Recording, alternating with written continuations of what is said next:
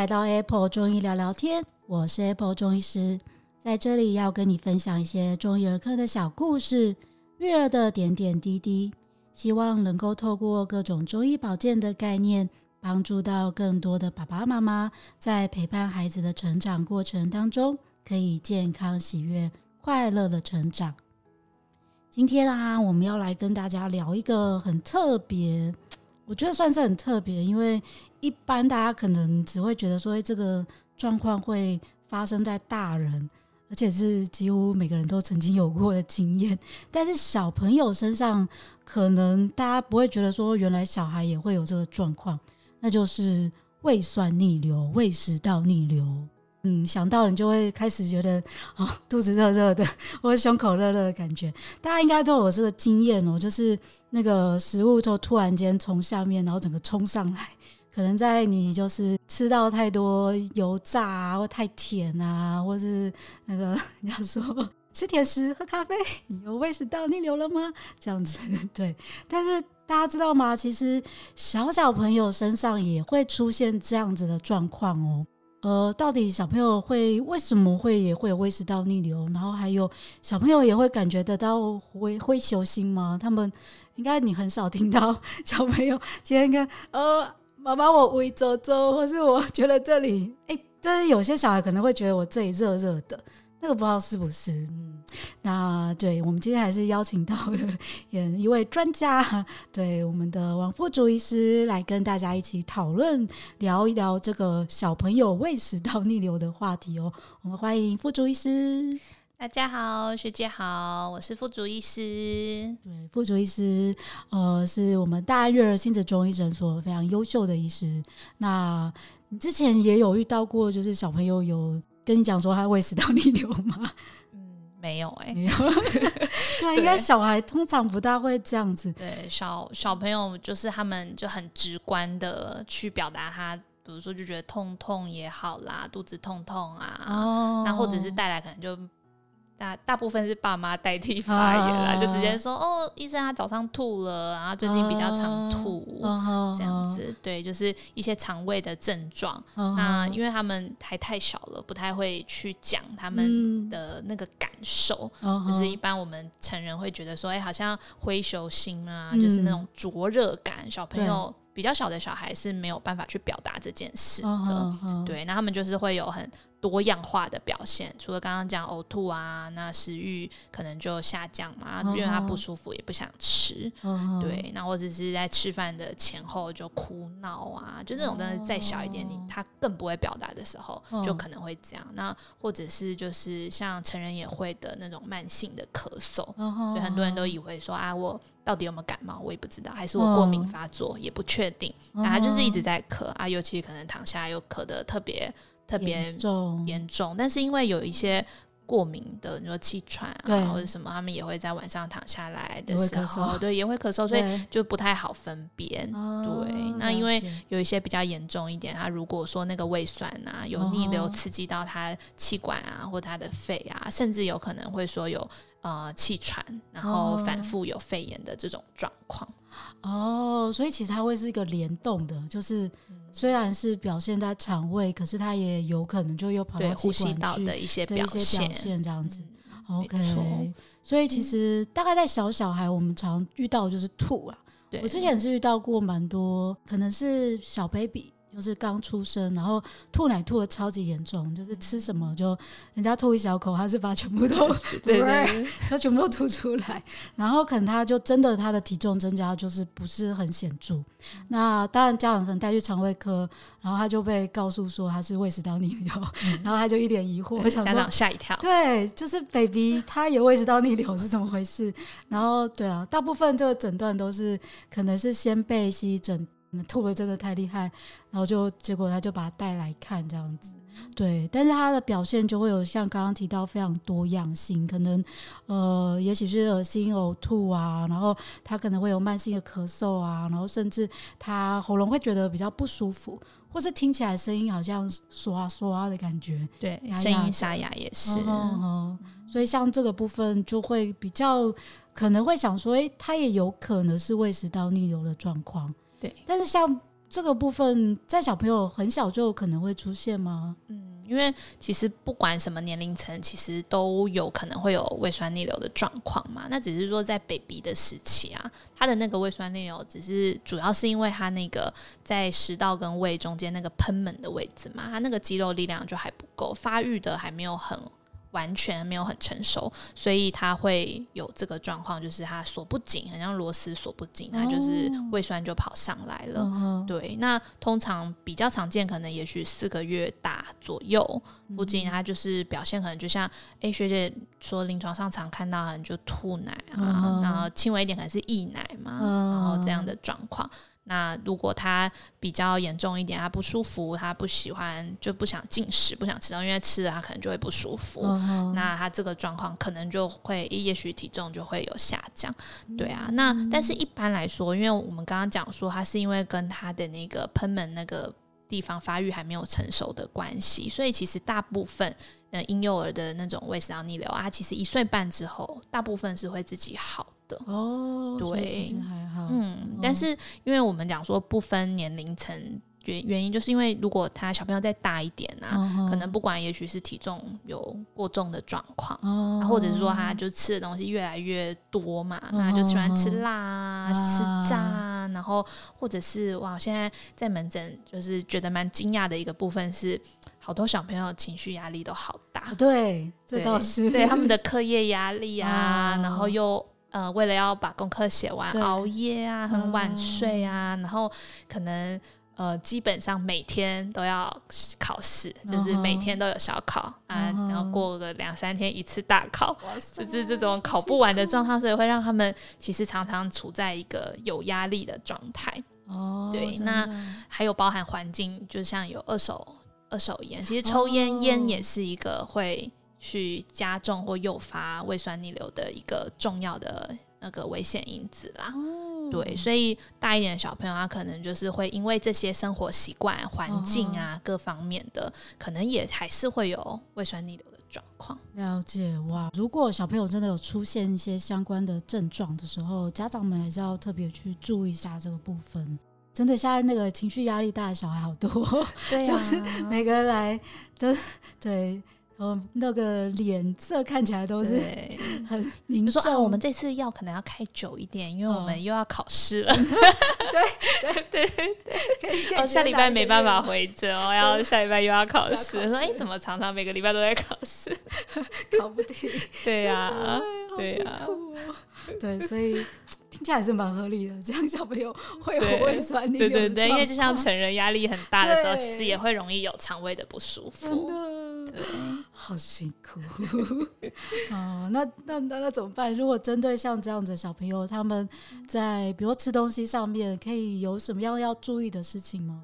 嗯，就是因为像饮食上啊，是建议第一个要先改善的部分啦。Uh. 那如果像刚刚讲说是那种 baby 时期啊，那是有发现说，哎、欸，好像喂母乳比起配方奶，哎、欸，可能它是可以再降低那个胃酸逆流的状况啦。Uh. 所以妈妈可以尝试看看，或者让他喝那个水解奶粉。Uh. 那等到比如说四个月后，我们可以加入副食品了嘛？Uh. 那你让加一点副食品，就是他吃一些比较粘稠一点的那种食物。Uh. 啊，其实也会减缓他胃酸逆流的状况。Uh. 那另外就是不管什么年纪的胃酸逆流，其实都可以就是用少量多餐的方式。Uh. 如果是 baby 时期啊，可能因为一般我们每公斤体重可能说哎一百到一百五附近嘛，uh. 那可能就尽量不要就是超过每公斤一百二十 CC。Uh. 对，所以这样他然后你少量多餐的去给他的话，他其实就可以缓和。就透过饮食调整缓和这个状况。嗯、那像刚刚讲说，小朋友大一点，他可能就是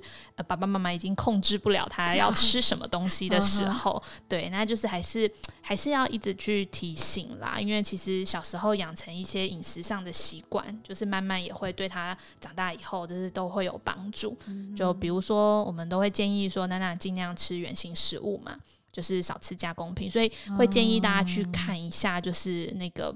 食物成分表，就是你要买这个东西啊，就是爸爸妈妈就可以带着小朋友去看一下，说，哎、哦，它、欸、后面加了什么？可能那些添加的东西你根本就不熟悉，哦、甚至看起来很化化学。哦、对对对，那些也许它可能是对为了保帮助保存啊，这些就是要放比较久啊，或者是呃，还有它的比如说糖分啊，这些是不是太咸啊？哦、对，这些就是要去让小朋友也开始去熟悉，哦、对，知道说。他吃了什么东西进去？嗯、对，那还有炸物是一个真的是超级大地雷，但是因为超多小朋友很喜欢吃炸的，那炸的真的。欸、真的是又会让体重啊增加，啊、然后就是又对肠胃太过刺激。Uh. 对，那也包含一些调味乳比较重的，像比如说新香料嘛，uh. 就是就虽然说哎、欸、蒜头、葱啊这些，我们就爆香常用的这些啦，uh. 但也是要适量，就是呃量太多，它其实都是性质上都是比较偏热性的，uh. 所以你呃爆香的那个那些新香料加太多的时候，其实它是会刺激到肠胃的。Uh. 对，嗯。那只是以中医的角度来看啊，就是其实像我们会特别再强调一下，食物的它本身是有寒热性质啊，哦、就是以我们最常见，就是大家可能比较不熟悉一点，就像是水果好了，哦、对，水果是比较有这方面的，主要因为基本上如果你有一些，比如说青菜啊，你会再去假设，比如说我们讲白菜，它性质偏凉。但是，一般我们不会，我们不会生吃，对，我们会去烹调过，或者是丝瓜，我们加一点姜，哎，让它那个性质就会有调整。但是水果比较，我们因为直接吃嘛，洗一洗就直接吃了，所以要去注意一下，说有一些像比如说寒性的水果啊，像西瓜啊、水梨啊，那柑橘类这种也是偏凉的。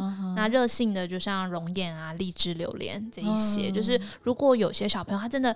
太喜欢吃水果的话，这方面要注意，就是尽量我们会建议可能是比较平性一点，像苹果、芭辣嘛，嗯、葡萄啊、木瓜这些，可以选平性的吃。啊、对，那就是其实量也要去注意。虽然我们知道水果有一些丰富的营养素嘛，啊、但是一般其实一天就是顶。呃，建议在两个，顶多三个拳头，uh huh, 自己的拳头大小。Uh. 所以你看小朋友的拳头那么小，对，其实有时候吃太多，因为他喜欢吃，又想说啊水果好，那给他吃太多，其实糖分就会摄取太多。对对，对那台湾真的是水果甜到对对对对太甜了，水果太好吃了，太好吃了。对这块就真的，对啊，真的在临床上看到很多小朋友他们。就变成他不喜欢吃青菜，他就会吃很多的水果。对，可是这一块就是那个整个摄取的量，就是大概大家真的要掌握一下。其实量是需要控制，嗯、而且其实小朋友进入那个生长发育的时期啊，哦、就是糖糖分太多，其实是会让他在那个生长的激素、生长激素那个部分，可能就会被相对被抑制。被抑制。对啊，所以，所以要很注意，不是只有吃糖而已。对，不是只有吃糖而已。嗯，连水果里面的很多糖分都要很小心。没错。哦，所以其实不是不能吃水果，很多那个 家长来，然后我们就很担心说：“哎，你们中医师都叫人家不能吃水果。”对啊，我们其实是会看他。我觉得蛮重要一个是要看体质，哎，就是因为我们刚刚讲水果的寒热性质啊。那如果今天呃你要吃寒性的水果，那其实就要看你的体质有没有办法去承受。对，就是如果今天你。